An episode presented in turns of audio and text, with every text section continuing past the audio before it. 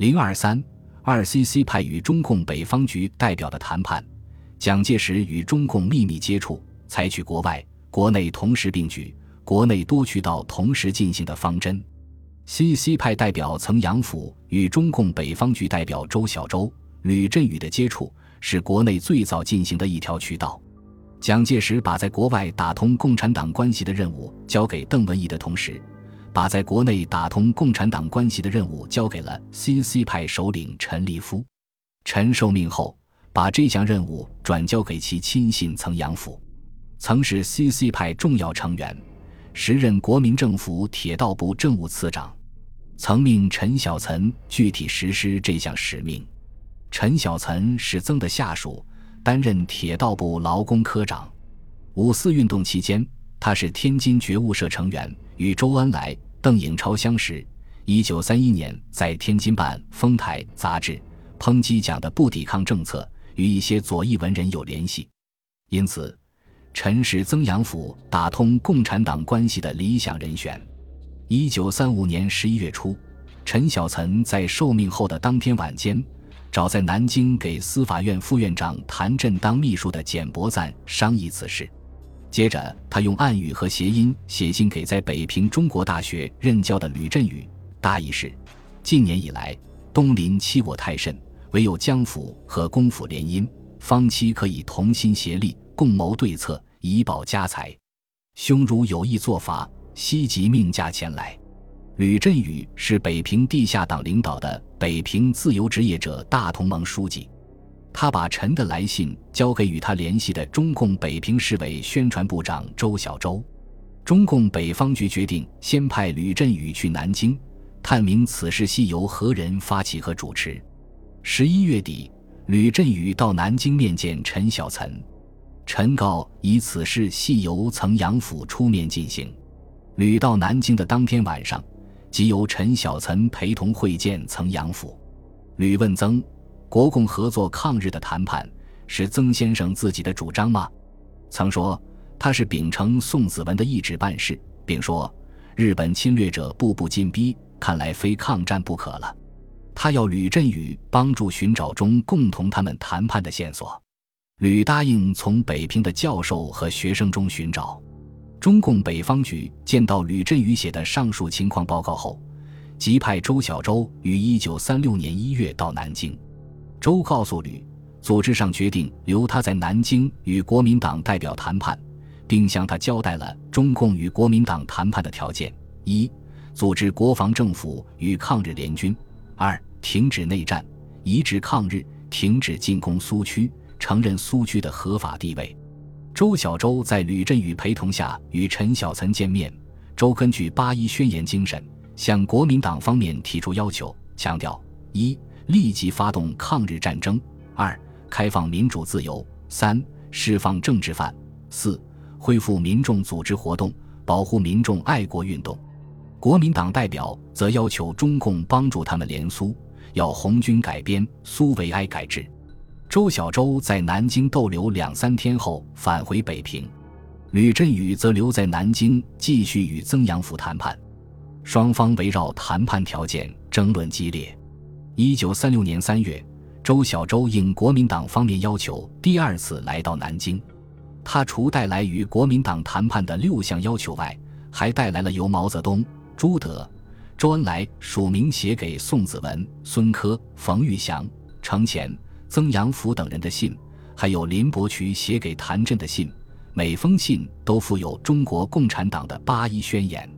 对中共方面提出的条件，国民党方面的答复是：一、由他改编红军；二、取消苏维埃；三、延请中共领袖以个人资格参加南京政府；四、要求红军由茶水走蒙古国进攻满洲。五月十四日。曾阳甫给毛泽东、周恩来、彭德怀复信，简略地谈论了团结抗日的重要性。由于一二九后全国抗日救亡运动的发展和两广地方实力派在酝酿反蒋，南京对两党谈判表现出一定的积极性。五月中旬，陈立夫口授四项办法，回答中共方面提出的六项要求。这四项办法由陈小岑记录下来。转交吕振宇。其中，K 方代表国民党，C 方代表共产党。大意是：K 方欢迎 C 方的武装队伍参加对日作战，C 方武装队伍参加对日作战时，与中央军同等待遇。西方如有政治上的意见，可通过即将成立的民意机关提出，供中央采择。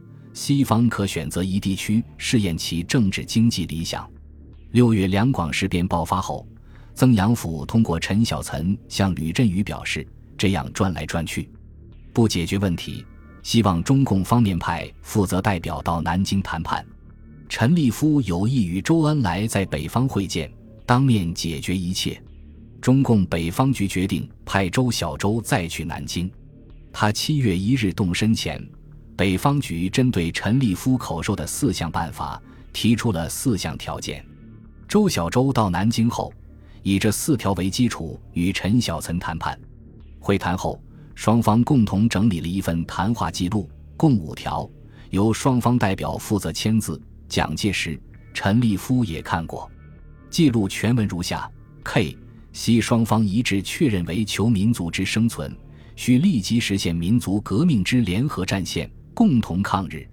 为使联合战线之巩固与实现，应先消灭国内现存之矛盾，集中力量。西方提议组织国防政府抗日联军，K 方在原则上接受此一协议，但西方需承认 K 方之指导权。西方代表认为，K 方在现形势下。应当而且可能成为抗日之主导力量。在上述三原则，尤其在第三点上相互以文件承认后，K 方在事实上以秘密方式停止围剿红军，红军停止反攻的军事行动。同时，在西方停止反 K 方之行动与宣传的条件下，K 方承认立即停止破坏西方组织，逮捕西方人员与爱国群众，并于暗中保护爱国运动。之后，西方公开发表宣言，要求 K 方一致抗日。双方于履行第四点要求后，共同组织一混合委员会，讨论具体实现抗日联合战线之政治、经济、军事、外交等问题。例如，在国防政府成立后，西方需改变苏维埃之政治形势，而统一于国防政府之下，以及联俄诸问题。周小舟这次到南京。还与曾阳甫进行了会谈，双方围绕国防政府、红军改编、红军防地及南方游击队等问题交换了意见。在领导权问题上，双方展开了激烈的争辩。接着，吕振宇又与曾阳甫面谈了五六次。